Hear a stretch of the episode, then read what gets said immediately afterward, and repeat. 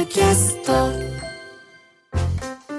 さてこの時間は講談社プレゼンツ金曜回転砂鉄道書店です。講談社から刊行された書籍の中から私武田砂鉄が本を選んで内容を読み解きながらああだこうだ考えてみようという企画でございます。今週は講談社現代新書から刊行されている千葉聡さんのダーウィンの呪いを紹介していきます。えまずは著者の千葉聡さんのプロフィールから紹介します。1960年生まれ東北大学東北アジア研究センター教授東北大学大学院生命科学研究科教授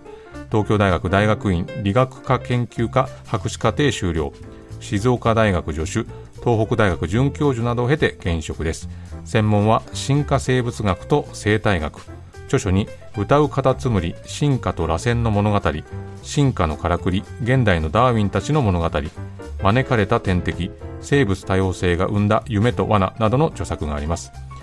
えー今回の本の帯にはこういうふうに書かれています。ダーウィンが独創した進化論は科学に革命を起こした一方で3つの呪いを生み出した。その3つが進化の呪い闘争の呪いダーウィンの呪いの3つだと、まあ、それだけ聞くとですね一体どういう意味なんだっていうふうになりそうですがこの3つの呪いを丁寧に解いていくとこういう本だというふうに言えますね。でダーウィンというのは1800年代を生きたイギリスの自然科学者で著書「種の起源」で知られる人ですけれども、まあ、それよりもダーウィンの進化論というような言い方で聞くことが多いかなというふうに思います。どういうような生物であっても長い時間をかけてダーウィンが言うところの自然選択と呼んだプロセスによって進化したということを明らかにした人物ですね。で著者はですね初めにで世の中で使われる進化という言葉を警戒しているんですね。こういうふうに書いてます。例えば文部科学省から送られてきた資料にはこんな文字が並んでいる。教育進化のための改革ビジョン。進化する国立大学大学間に競争的な環境をあるいは就職活動中の学生たちが見ている企業のサイトには製品や企業の生存競争をダーウィンの進化論でとか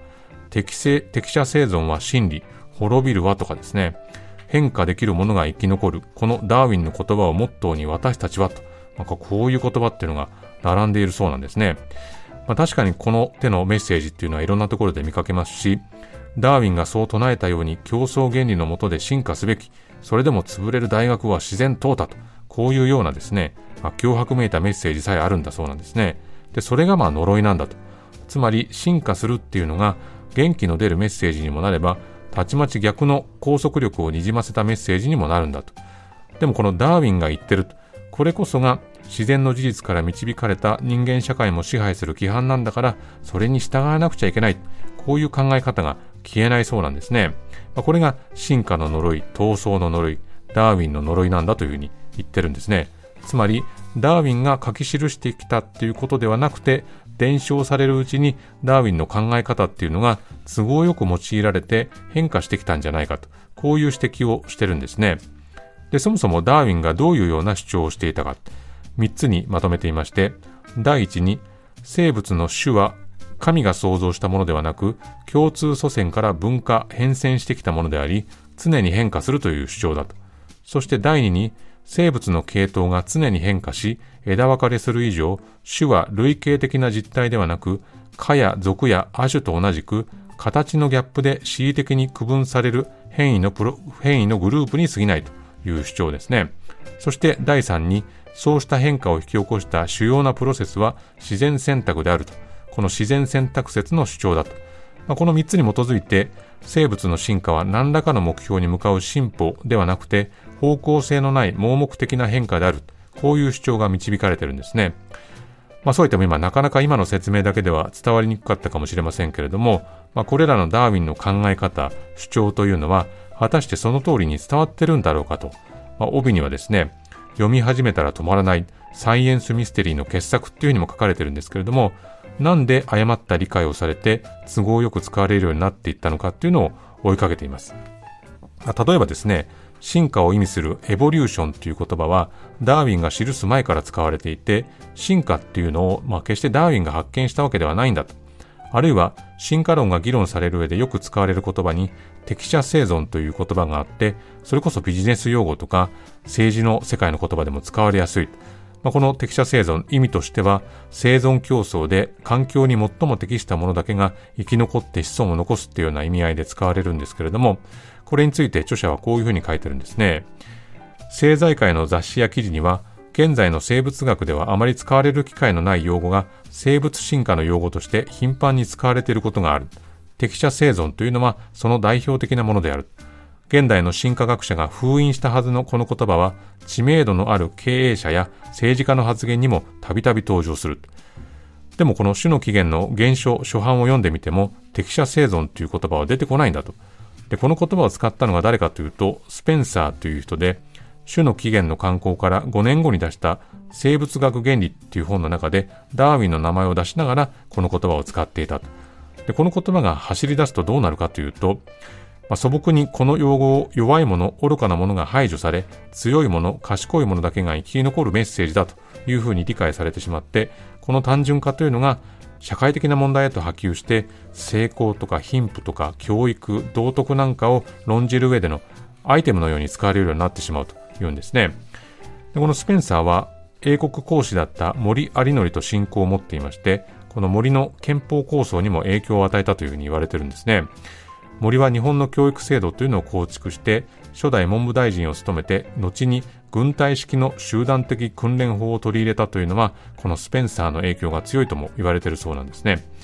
あるいはナチスドイツですね。ここでも進化論や適者生存というのが顔を出していたというふうに言います。ナチスの広報活動にのになったオット・ディトリヒとディートリヒという人はですねヒトラーの思想についてこういうふうに語ったというふうに書いてあります。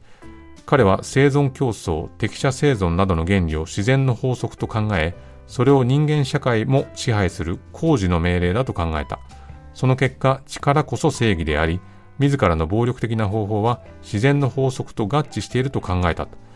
あるいはですね、歴史家のリチャード・ワイカートという人は、ヒトラーとナチスの人種差別政策と優勢思想のかなりの部分がダーウィンとその後継者たちが発展させた科学としての新科学に由来したと結論付けたということも書いてあります。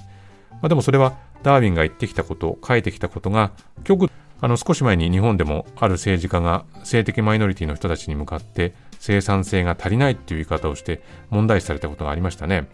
あるいは憲法改正論議をする中で、ある日気づいたらワイマール憲法が変わってナチス憲法に変わっていたんですよと。誰も気づかないで変わった。あの手口を学んだらどうかねというふうに言って、これもまた問題視されたことがありましたね。